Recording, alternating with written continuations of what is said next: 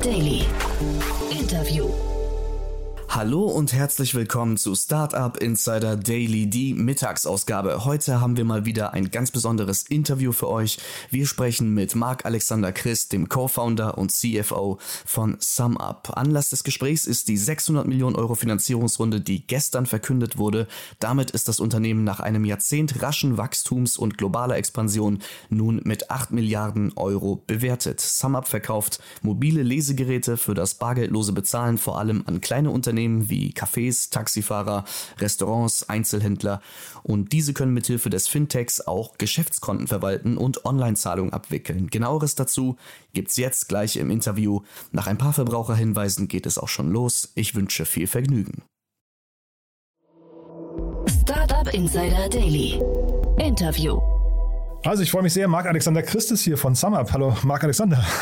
Hi Jan, du kannst mich auch immer nur Marc nennen. Ja, Schön, das, dass ich hier sein darf.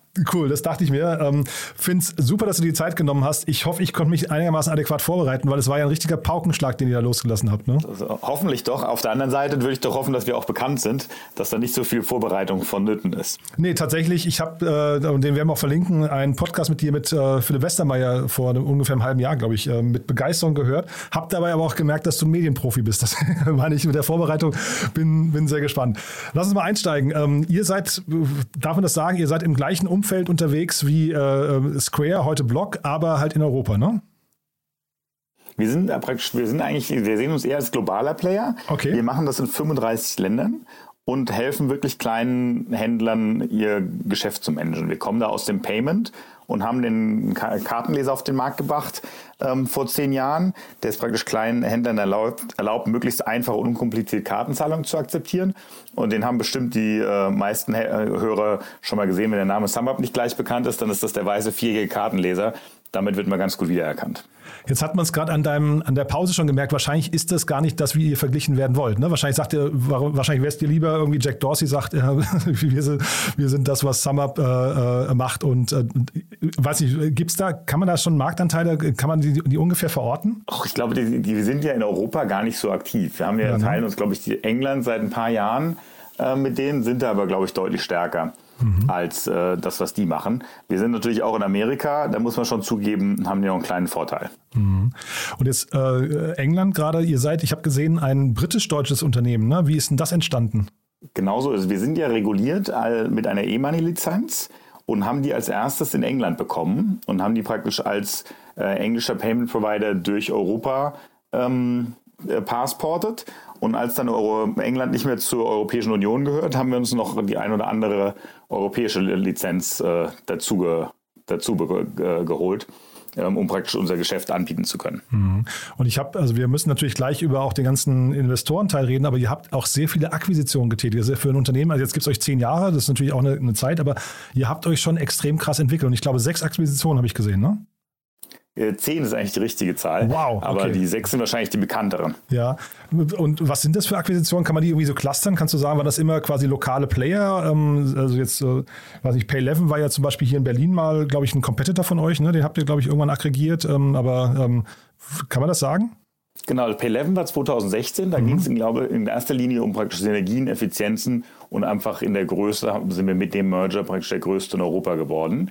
Und was wir seitdem gemacht haben, sind mehr Produkt, äh, Produktakquisition. Wir haben ja über den Kartenleser sehr gute Unit Economics und so vier Millionen Händler-Relationships ähm, in den 35 äh, Ländern aufgebaut und merken jetzt, dass wir den Händlern noch bei vielen, vielen Sachen weiterhelfen können und haben so einmal praktisch noch das Vertical Software dazu genommen und machen da viel von der iPad-Kasse über Online-Store, Invoicing, Accounting, ähm, Gift-Vouchers äh, und so Softwarelösungen für kleine Händler. Und auf der anderen Seite mehr Finanzprodukte, wo der kleine Händler bei uns praktisch ein kostenloses Konto bekommt mit einer IBAN einer Mastercard, die es dem Händler dann auch erlaubt, praktisch den Geldausfluss aus dem SumUp-Konto äh, über SumUp zu machen ähm, und nicht nur den Eingang mit dem Kartenleser. Mhm. Und jetzt ist halt, wie gesagt, diese Finanzierungsrunde 590 Millionen Euro, aber es müssen wir auch gleich noch besprechen, Fremd- und Eigenkapital, ne? Aber und eine Bewertung äh, zu lesen von 8 Milliarden. Ähm, das heißt, also damit seid ihr jetzt quasi mal so ein Sonnenaufgang wieder in so ein bisschen düstereren Zeiten. Ne? Ähm, äh, ist das ein Geschäftsmodell dementsprechend, was extrem krisenresistent ist und wo man aber sagen kann, das funktioniert, weil es auch so einen, so einen guten Cashflow hat? Genauso ist. Also wir haben uns äh, praktisch, es war ein, ein großes Ziel dieser Runde, um mal zu zeigen, dass wir auch jetzt in einem, sagen wir, holprigen Environment noch wirklich gut raisen können und uns guter, guter Investorennachfrage erfreuen. Und das hat auch wirklich gezeigt, dass wir ja eigentlich seit fünf, sechs Jahren kein Eigenkapital mehr eingesammelt haben, sondern es in letzter Zeit eher über Kredite finanziert haben. Ähm, und dadurch gibt es natürlich ein, gute, wir, ein gutes Nachfragepotenzial an Investoren, wo wenn wir jetzt die Tür mal aufgemacht haben, da auch sehr guten Zuspruch bekommen haben. Und du bist ja jetzt auch noch der CFO, ne? Vielleicht kannst du mal ganz kurz so äh, den Blick auf Eigen- und Fremdkapital, wann, wann wählt man was, äh, vielleicht mal uns kurz erklären. Ähm, also sagen wir so, in unserer Branche wählt man normalerweise eigentlich immer, Fremdka äh, immer Eigenkapital, weil es ja doch um das unternehmerische Risiko geht, was der, was der Investor mitträgt.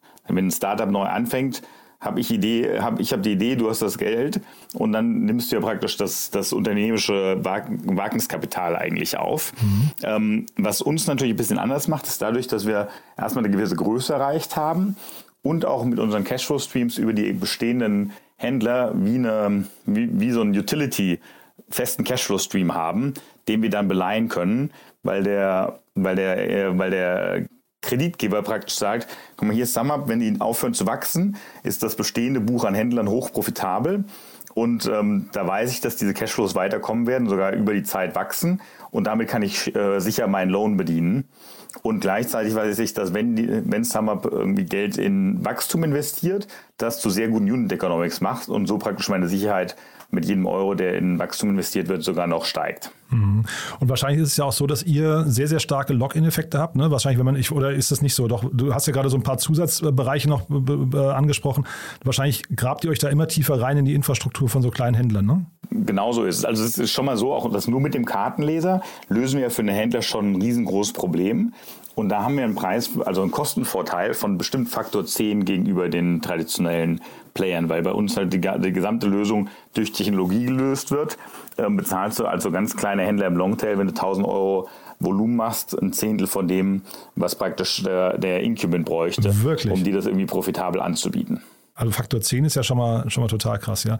Ähm, und das heißt, im Moment, äh, euer Produkt ist ja logischerweise schon, schon äh, sagen wir, lange erfolgreich. Jetzt geht es wahrscheinlich darum, extrem schnell auszurollen. Ne? Es gab ja jetzt auch äh, hier in Deutschland, ich weiß gar nicht, ob das ein europaweites Thema war, diese ganzen Kartenterminal-Problematiken.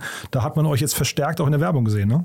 Das, wir sind ja insgesamt relativ werbestark, weil mhm. wir praktisch einen anderen Go-to-Market haben. Ähm, normalerweise ist Payment eher ein sales-driven Geschäft, während wir praktisch das mehr als Marketing-Geschäft betreiben. Und wir wachsen insgesamt schon sehr schnell. Also wir haben die ganzen letzten Jahre uns immer noch verdoppelt. Jetzt mit der Größe wachsen wir auf 60 Prozent Jahr über Jahr. Ähm, das geht schon, ich würde sagen, wir, wir, sind schon die letzten fünf Jahre recht aggressiv am Markt. Mhm. Und diese ähm, Provision, ich hatte glaube ich, beim Philipp damals gehört, 1,5 Prozent sind das, glaube ich, ne, die ihr nehmt, ähm, so jetzt einfach pro Transaktion. Aber das ist wahrscheinlich noch nicht das Ende der Veranstaltung. Wahrscheinlich könnt ihr euch da ne, mit dem ganzen E-Commerce-Blick und so weiter wahrscheinlich immer tiefer reingraben und auch das noch aushöhlen, oder? Ja, wobei wir schon, also unsere, unsere Purpose schon, den, den kleinen Händler zu empowern und dem praktisch viel mehr Wert zu stiften, ähm, als wir ihm dann nachher in Rechnung stellen. Das heißt, mhm. wir, wir nehmen also die eineinhalb Prozent hängen immer je nach Land ab, aber sind wir so zwischen 1 und 1,7 Prozent je nach mhm. Land. In Deutschland ist es ein bisschen anders. Da gibt es die Differenz zwischen äh, der, der Debitkarte für 1% und der Kreditkarte für 2%. Aber so ungefähr kommt das raus. Und das ist, das ist dann natürlich schon äh, vor allem sehr attraktiv für Händler, weil die keine Monats- oder Festgebühren haben. Mhm. Das heißt, wenn du wirklich in deinem Café 1000 Euro Umsatz im Monat machst, dann zahlst du uns halt 12 Euro. Und wenn mhm. nächsten Monat denn der Laden geschlossen bleibt, dann zahlt es halt genau null. Mhm. Zeitgleich ist es ja so, ähm, jetzt seid ihr ja da an einer sehr, sehr spannenden Stelle, habt unglaublich viel, einen guten Dateneinblick. Ne? Und jetzt haben wir das ganze Thema ähm, Fremdkapitalvorfinanzierung, hier dieses ähm, äh, Revenue-Based Finance-Modelle und sowas. Das ist doch eigentlich eine Sache, die ihr im Prinzip vom E-Commerce sehr leicht adaptieren könnt auf den kleinen Handel, oder? Ja, genau, da sind wir, sind wir auch schon mit den ersten Piloten unterwegs. Ach, ja. sind da seit ein, zwei Jahren, äh, machen wir auch so Merchant Cash Advance äh, Produkte, wo wir praktisch genau sehen, was du als Händler an, an Umsätzen machst, dadurch genau wissen, äh, wie, wie viel Kreditbelastung dir erlauben kannst und auch wie Saisonalität in dein Geschäft reinspielt. Mhm. Da kann es dann sein, dass der Jan auf einmal von uns eine Nachricht bekommt und sagt, Jan, ich habe gerade gesehen, diesen Monat machst du weniger Umsatz, als du machen solltest hier kann ich dir mal, möchtest du gerne 500 Euro leihen? Ja, nein. Und dann klickst du ja und kriegst das Geld praktisch sofort auf dein Konto ausgezahlt. Mhm. Gibt auch so verschiedene Player in den USA, die im Prinzip das ganze Inventar vorfinanzieren, ne? solche Geschichten oder sogar Inventar, ähm, das, das Sourcing von Inventar machen. Ist das ein Weg, in dem ihr euch dann auch irgendwie perspektivisch seht oder sagt ihr bei euch, ist es Payments und dann vielleicht Financing und solche Themen?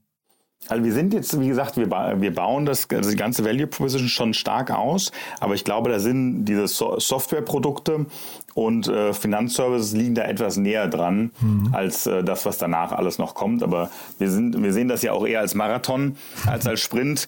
Ähm, das heißt, nur weil das vielleicht 2022, 2023 noch kein Thema ist, kann das durchaus irgendwann in der Zukunft kommen. Mhm.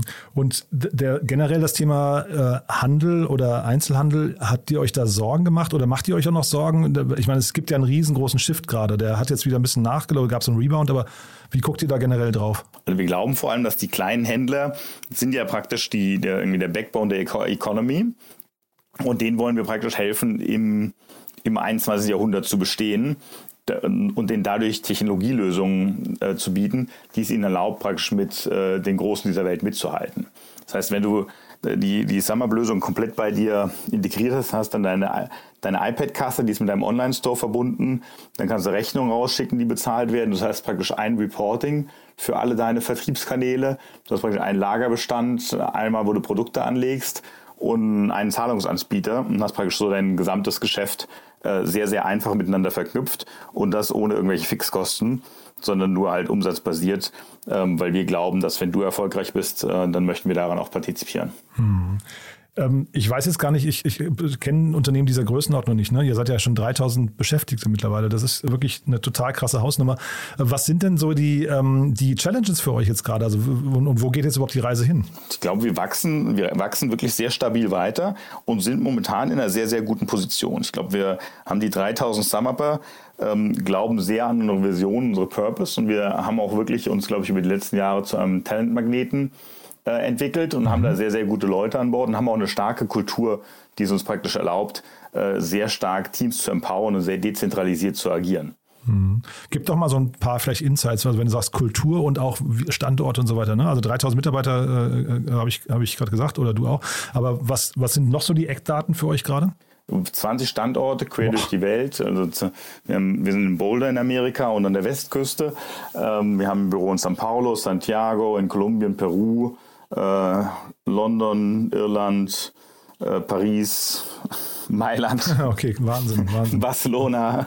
Und wenn du dich, du bist ja jetzt von Anfang an dabei, ne? Du bist ja Co-Gründer. So, ja? Genau so ist es. Als Gründer ist man meistens dabei. Da ja, fängt man meistens an, wenn es noch nichts gibt, und dann gründet man das. Genau. Und wenn du dich jetzt mal zurückerinnerst, was waren denn so, also ich meine, jetzt träumen ja viele wahrscheinlich davon, so ein erfolgreiches, weiß ich, Multimilliardenunternehmen aufzubauen. Was sind denn so am Anfang die wichtigsten Meilensteine gewesen? Also worauf, also woran hätte das auch scheitern können? War das zum Beispiel der Wettbewerb damals? Ähm, ähm, oder, oder ja, vielleicht, vielleicht magst du mal kurz, kurz mal einmal in, in deinem Gedächtniskram, was waren so die Tipps? Also ich glaube, wir haben sicher nicht alles richtig gemacht, aber wir haben zum Glück mehr richtig als falsch gemacht. okay. Ich glaube, die, die, die Wirklichkeit ist immer, dass so ein Unternehmen zu, zu bauen, dauert viel, viel länger, als man denkt. Das heißt, überraschenderweise den äh, Businessplan, den du in der ersten Woche auf den Tisch legst, der wird wahrscheinlich nach zwei Jahren nicht mehr ganz so aussehen, wie man sich das alles gedacht hat, bevor wir überhaupt live waren. Mhm. Und dann muss man einfach weiter, weiter kämpfen, weiter an die Mission glauben und sich äh, nach und nach weiterentwickeln, mhm. bis man immer weiter daran drankommt, äh, wo man darauf hinarbeitet. Ja, du hast Resilience ist das Wort. Resilience, okay, ja. Ähm, ich hatte den Jan Depen hier mal zu Gast, ne? Der war ja, glaube ich, auch irgendwie, ich weiß gar nicht, ob, also ich, ich habe den Überblick verloren, wer alles Co-Gründer war, ne? Aber ähm, wie ist das, wenn man sich dann irgendwann mal trennt voneinander? Ähm, ist das ein, ein, Thema, wo ein Unternehmen auch kippen kann? Ich glaube, wir, wir haben uns da sehr freundschaftlich voneinander getrennt. Ich glaube, das ist einfach da, wir sind ja ein, ein Teil des Weges äh, sehr gut zusammengegangen und dann hat er sich ja mit dem Stefan auf den Weg gemacht, um Zeitzoll, Zeitgold zu machen. Mhm. Ist ja auch in einem ähnlichen Segment unterwegs, war auch kleinen Händlern weiterzuhelfen. Mhm. Und in anderen Podcasts, ähm, will ich jetzt nicht namentlich nennen, aber war auch so ein bisschen hämisch zu hören, dass er sich, glaube ich, HV Capital äh, hat rauskaufen lassen. Wie, wie macht man sowas? Also, äh, das ist ja jetzt auch kein alltäglicher äh, Stunt, oder? Naja, also ich glaube, es ist ganz normal, dass irgendwie gewisse Fonds irgendwann ein End of Life äh, erreichen und dass man dann äh, weiter guckt. Und wir sind da, wir haben relativ gute oder gute zufriedene Nachfrage von den bestehenden Investoren. Und da passiert das schon immer mal, wenn der eine irgendwo raus muss, ähm, dass man das irgendwie einmal intern auf dem Cap-Table umschiftet. Aber da war sogar zu hören, glaube ich, dass, dass die Gründer nachkaufen wollten, ne? Ja, was man alles so an Gerüchten hört. das meine ich mit Kommunikationsprofi, ne? So war das beim Philipp, glaube ich, auch, ja. Aber das heißt, äh, also als CFO ist das doch eine krasse Herausforderung, dieses Unternehmen, oder? Das muss doch schon, also jetzt die Größe, die es erreicht hat, aber auch das Geschäftsmodell sind doch zwei Sachen, die einem wahrscheinlich ab und zu auch mal schlaflose äh, Nächte bereiten müssen, oder? Das Gute ist, dass man da über die letzten zehn Jahre nach und nach rangeführt wurde. Es ist nicht so, dass du gestern keine Herausforderungen hattest und heute aufwachst und da 100 Herausforderungen sind, Aha. sondern man entwickelt sich einfach äh, über die Jahre weiter und wächst praktisch mit den Herausforderungen. Hm. Und dann sag mal, wohin ihr jetzt wächst. Also ähm, ist das jetzt zwangsläufig dann ein Thema für die Börse oder wie, wie was kann so ein Exit-Kanal mal sein? Weil, oder vielleicht können wir mal ganz kurz diese Bewertung nochmal. Also hohe Bewertungen sind ja jetzt auch nicht immer nur gut, ne? Ähm, äh, weil die, da kommt ja dadurch kommt ja auch eine gewisse Erwartung. Ähm, ich, ich, weiß gar nicht, wie die letzte Bewertung war von euch, aber ähm, ist, das, äh, ist das eine Bewertung, mit der ihr euch wohlfühlt oder wie kommt so eine Bewertung zustande? Also wir sind erstmal in der sehr glücklichen Lage, dass die letzte Bewertung mindestens mal fünf, sechs Jahre zurückliegt. Mhm. Das heißt, seitdem haben wir uns auf jeden Fall sehr gut verzehn- bis zwanzigfacht, würde ich sagen. Das heißt, wir sind eigentlich alle sehr zufrieden mit der Bewertung.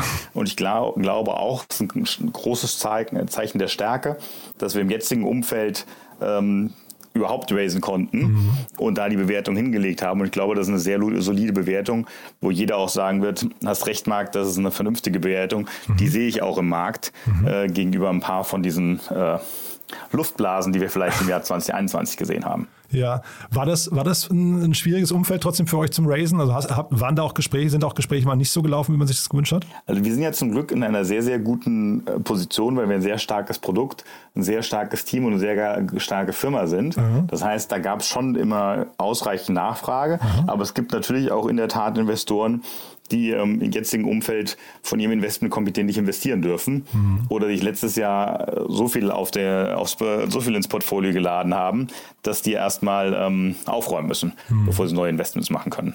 Und die, vielleicht kannst du das mal erklären, wie, wie wählt man denn solche Investoren jetzt aus? Ne? Vielleicht können wir auch mal so zwei, drei Namen nennen. Ich kenne die offen gestanden, also BlackRock kenne ich natürlich, aber den, den Rest kenne ich eigentlich offen gestanden gar nicht.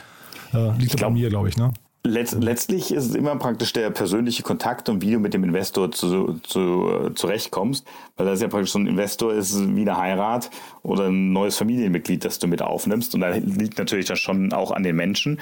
Äh, gleichzeitig kommt es natürlich auch auf, auf den sagen wir, Rückhalt der Firma oder der, der Größe der Firma. Wir haben jetzt bewusst nach Investoren gesucht, ähm, die praktisch eine gewisse äh, tiefe Recherchen mitbringen und uns auch irgendwie über die nächste Phase des Wachstums unterstützen können. Mhm. Und da sind wir mit Bain, die den Lead genommen haben, sehr gut aufgehoben. Die sind vielleicht nicht die bekanntesten im Venture-Investment-Bereich, aber wahrscheinlich einer der besten Investoren im Payment-Bereich.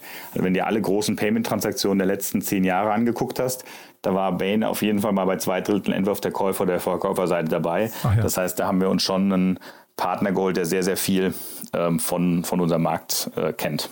Die waren ja auch schon bei euch investiert, aber mit, mit einem anderen äh, Arm, glaube ich, ne? Genau so ist es. Ja. Und ich habe gesehen, früher war Groupon bei euch investiert. Ich weiß nicht, sind die noch dabei und wie, wie kam es dazu? Die sind noch dabei. Ja.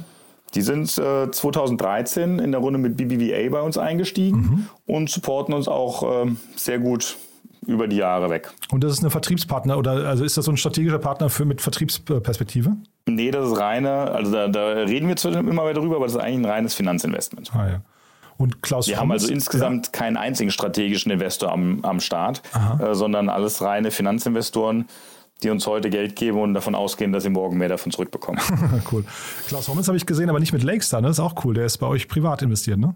Ja, genau, das war kurz, ich glaube mal kurz vor Lakestar Aha. hat er bei uns investiert. Okay. Ja, darf man jetzt nicht vergessen, also wir, wir sind ja ungefähr gleichzeitig ja. auf die Welt gekommen, Summer und Lakestar. Ja, nee, sehr cool.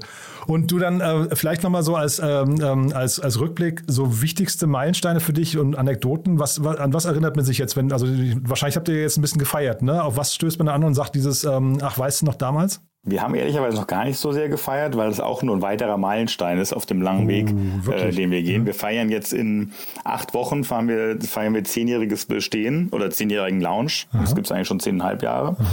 Ähm, sowas in der Richtung. Und das wird, glaube ich, eine ganz ordentliche Feier. Anekdoten gibt es da unbegrenzt. Wir haben schon öfter darüber nachgedacht, ob man jemanden ein Summer-Buch schreiben sollte. Aha. Aber wir sind ja noch im ersten Kapitel. Da muss man, glaube ich, noch ein paar Jahre warten, bis man da richtig äh, eine schöne Geschichte erzählen kann. Na, der Philipp Westermeier macht jetzt auch Reportagen, ne? also äh, Dokumentationen. Vielleicht ist das sogar ein Thema für euch mal. Ja? ja. Oh, gut zu wissen. Ja. Gut zu wissen. ja. Sehr cool. Also, Wir, wir, fühlen, wir fühlen uns dann noch sehr jung und noch, noch am Anfang unserer Geschichte. Ist, ist das, also ich, das kann ich mir irgendwie nie vorstellen, wenn man halt wirklich äh, die, seit zehn Jahren am Hasseln ist, da irgendwie die ganze Zeit irgendwie voll, also und auch sowas aufbaut vor allem, ne, mit so viel Energie, dass man dann sagt, wir sind trotzdem noch am Anfang. Also erstmal haben wir immer noch ein riesengroßes Potenzial und außerdem macht es einfach noch riesengroßen Spaß. Also wir ent entwickeln uns unglaublich weiter als Firma. Das heißt, jedes Jahr ist praktisch eine komplett neue, komplett neue Umgebung, neue Erfahrungen und neue Herausforderungen, die man da irgendwie bewältigt. Es wird dann nie langweilig. Nee, langweilig nicht. Ich, äh, vielleicht kannst du das ja, ich weiß nicht, ob, vielleicht, vielleicht magst du es noch nicht beantworten, aber ich kann mir eigentlich vorstellen, dass ein Unternehmen, das dann so stark wächst und so eine Größe erreicht, irgendwann einem auch über den Kopf wächst. Oder dass man irgendwann auch sagt, boah, das ist jetzt mir hier schon fast ein, ein, ein zu großes Umfeld für mich und ich möchte eigentlich wieder, eigentlich so wie ne, Jan Depen und so weiter mit Zeitgold, die dann äh, einfach immer sagen, äh, das ist jetzt nicht mehr meins. Hat man dieses Gefühl nicht ab und zu? Also ich sage nur, ich glaube, das ist eher eine Charaktersache. Der eine oder andere mag das schon haben. Ähm, also ich fühle fühl schon noch sehr, dass das meins und fühle mich da sehr wohl. Mhm. Und äh, glaube, dass ich da, solange ich da noch weiter einen guten Job mache, glaube ich, werden wir das auch noch weiter weitermachen. Wir haben auch insgesamt ein unglaublich äh, unglaublich tiefe irgendwie Langzeitkollegen. Wir sind bestimmt noch 20 Leute aus dem Jahr 2012 und 30 Leute aus dem Jahr 2013. Aha. Das heißt, die natürlich sind wir sehr stark auch in den letzten drei, vier Jahren gewachsen. Das heißt, es sind auch schon noch viele neue Gesichter da. Aber ich würde mal sagen, von den 3000 Summerpern sind bestimmt mal, 20 Prozent länger als fünf Jahre am Start. Das ist ja krass. Wie, wie, wie kriegt man sowas hin? Du hast ja von die Teamkultur schon mal angesprochen, aber worauf muss man dann achten? Weil ich, das ist ja für Berliner Verhältnisse zumindest sehr ungewöhnlich. Ich glaube, man muss einfach darauf gucken, dass man den Leuten immer neue, neue Herausforderungen gibt, dass die sich weiterentwickeln können, dass das Ganze Spaß macht. Mhm. Und wir haben sogar auch äh, äh Menschen, die dann nach irgendwie zwei, drei Jahren gesagt haben, nee, ich gucke mir jetzt noch was anderes an. Dann haben sie mal ein Jahr was anderes angeguckt und haben gedacht, ja, war doch keine so gute Idee, komme ich wieder zurück zu Summer. Okay. Und diese, ich weiß nicht, ob das äh, öffentlich diskutierbar ist, aber ESOP, VISOP, sind das so Themen? Weil ähm, das kann natürlich sich für Leute auch extrem lohnen, dann so lange dabei zu sein, ne? Das ist genau richtig. Also das haben wir in letzter Zeit, äh, bauen wir das, äh, das, immer weiter aus.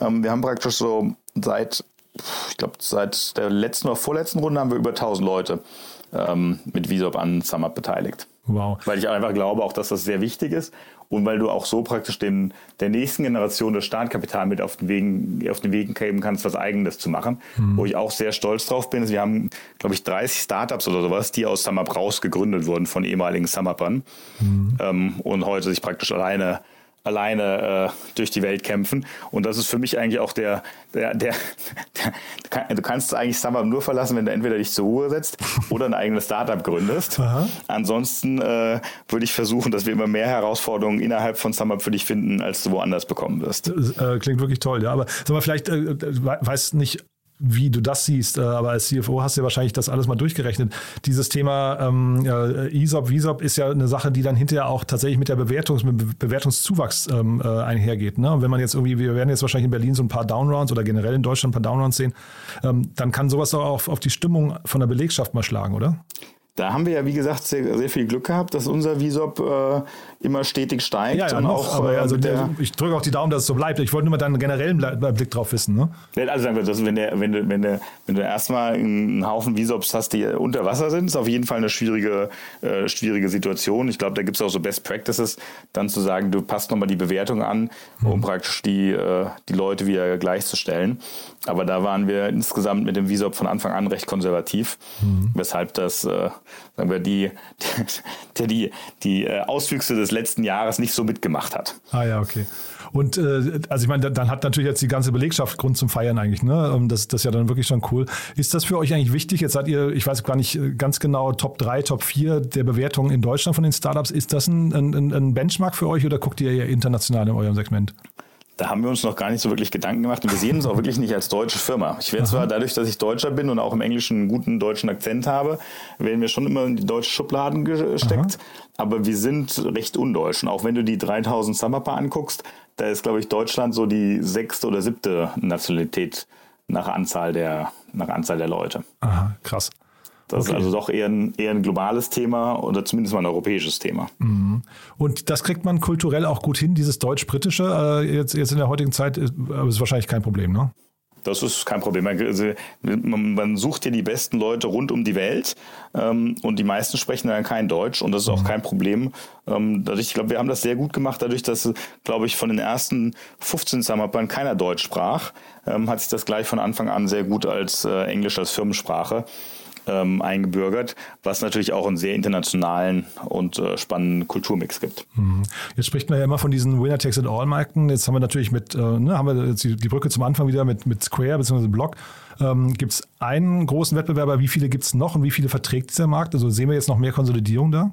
Also erstmal, das ist überhaupt ein riesengroßer Markt. Wenn du mhm. überlegst, wie die traditionellen Acquirer praktisch agieren, da hast du in jedem Land mal mindestens zwei, drei Milliarden Euro Firmen. Also in Deutschland Concardis, BNS Card Services, äh, Netz in England, äh, BN, äh, BNP in Frankreich oder sowas. Mhm. Und das sind also für Point-of-Sale-Zahlungen immer riesengroße Firmen geworden und hast bestimmt mal 20 Follower in jedem Markt und keiner von denen macht das wirklich über die Landesgrenzen hinaus. Das heißt, gut, die Deutschen gehen manchmal noch in die Österreich, nach Österreich in die Schweiz und die Franzosen haben auch Belgien mit abgedeckt. Ähm, aber das wirklich auf einer globalen Basis zu machen, gibt es keinen, der das macht. Also die sind in 35 Ländern heute und der nächstgrößte ist, glaube ich, in acht oder zehn. Ähm, sowas in der Richtung. Das heißt, du hast aber in ganz vielen Märkten ähm, immer sehr unterschiedlichen Wettbewerb. Also entweder gar keinen Wettbewerb ähm, oder halt äh, Local Incubants oder wen es so gibt. Ich glaube, der, der, das größte Wettbewerb, äh, den größten Wettbewerb, den wir bisher noch haben, ist wirklich Bargeld und Händler, die ihr ganzes Dasein mit Zettel und Stift ähm, ähm, betreiben wollen. Mhm. Aber auch die sehen mehr und mehr, dass Kartenzahlung eigentlich im 21. Jahrhundert äh, sein, beziehungsweise die Kartenzahlung akzeptieren wollen weil das ist einfach ein Service, den sie ihren Kunden äh, bieten. Und wenn der, der Kartenleser ist oft das erste Technologiestück, was du praktisch in dein Geschäftsmodell integrierst und dann merkst du recht schnell, dass da alle möglichen neuen Features und andere, andere Technologien noch gibt, mhm. die man dann mehr und mehr dazu machen kann. Wenn du, da legst, fängst mal an, mit Produkte anzu, äh, anzubinden, dann verschickst du Rechnung über E-Mail oder SMS, dann bist du nur wenige Schritte von der ganzen Kasse entfernt, dann ist auch ein Knopfdruck, dann kannst du auch online verkaufen und so weiter und so weiter. Ja, ich hätte halt irgendwie gedacht, dass das Thema Bargeld, äh, also so, cool ich es finden würde, wenn es abgeschafft wird, aber dass das einfach nicht ausstirbt, weil es viele, viele Händler gibt, die einfach darauf angewiesen sind, auch ab und zu mal was nicht über offizielle Kanäle zu machen. Ne? Ja, also in Deutschland sind wir da auf jeden Fall noch weit hinten dran, aber das, das wird nicht, wird ja nicht nur von der Kartenzahlung, sondern auch praktisch äh, äh von den verschiedenen Regierungen stark, äh, stark gepusht. Mhm. Da gibt es ja sowohl den, den, Druck auf Fiskalkassen als auch mehr Kartenzahlung. Also ich glaube, wenn man da rund um die Welt guckt, ähm, wird das in den nächsten fünf bis zehn Jahren äh, auch immer schwieriger. Also nochmal mit dieser, mit dieser Affenklaue und dem äh, Bargeld unterm Tresen. Ja, ist ja auch, ist ja auch gut so, ne? Also Eben. und für euer Modell ohnehin. Du, dann hat mir das ganz großen Spaß gemacht. Du hast gesagt, ihr stellt weiter munter ein, ne? Äh, wer jetzt Lust hat, da mitzumachen, kann sich wahrscheinlich einfach bei euch auf der Webseite mal umtun, ne? oder? Genau so ist es. Da ja. sollte es einiges zu finden sein. Perfekt. Du dann ganz lieben Dank. Äh, ich hoffe, du findest trotzdem ein bisschen Zeit zum Feiern oder zum, zum Anstoßen im, im äh, Gründerteam. Und dann freue ich mich, wenn wir irgendwann nochmal ein Update machen. Aber erstmal gute Reise. Das werden wir auf jeden Fall machen. Cool. Vielen Dank, mein Lieber. Bis dann, ne? Tschüss. Ciao, Jan. Startup Insider Daily, der tägliche Nachrichtenpodcast der deutschen Startup-Szene. Das waren Jan Thomas und Marc-Alexander Christ, Co-Founder und CFO von SumUp und die beiden sprachen anlässlich einer 600 Millionen Euro Finanzierungsrunde. Für heute Mittag war es das erstmal mit Startup Insider Daily. Von mir noch hier der Hinweis auf unsere Nachmittagsausgabe. Da haben wir ein Update für euch. Jan Hieserich, EVP Strategy und Communications von Palantir Technologies ist zu Gast und wir sprechen mit ihm über Foundry. Die Plattform von Palantir wurde nun nämlich auch für Startups freigeschaltet, womit Palantir Palantir die jungen Unternehmen mit zunehmender Komplexität bei ihrem Wachstum unterstützen und gleichzeitig von Anfang an datengesteuerte Entscheidungen ermöglichen möchte. Ich verabschiede mich erst einmal und hoffe, wir hören uns dann um 16 Uhr wieder. Bis dahin, auf Wiedersehen.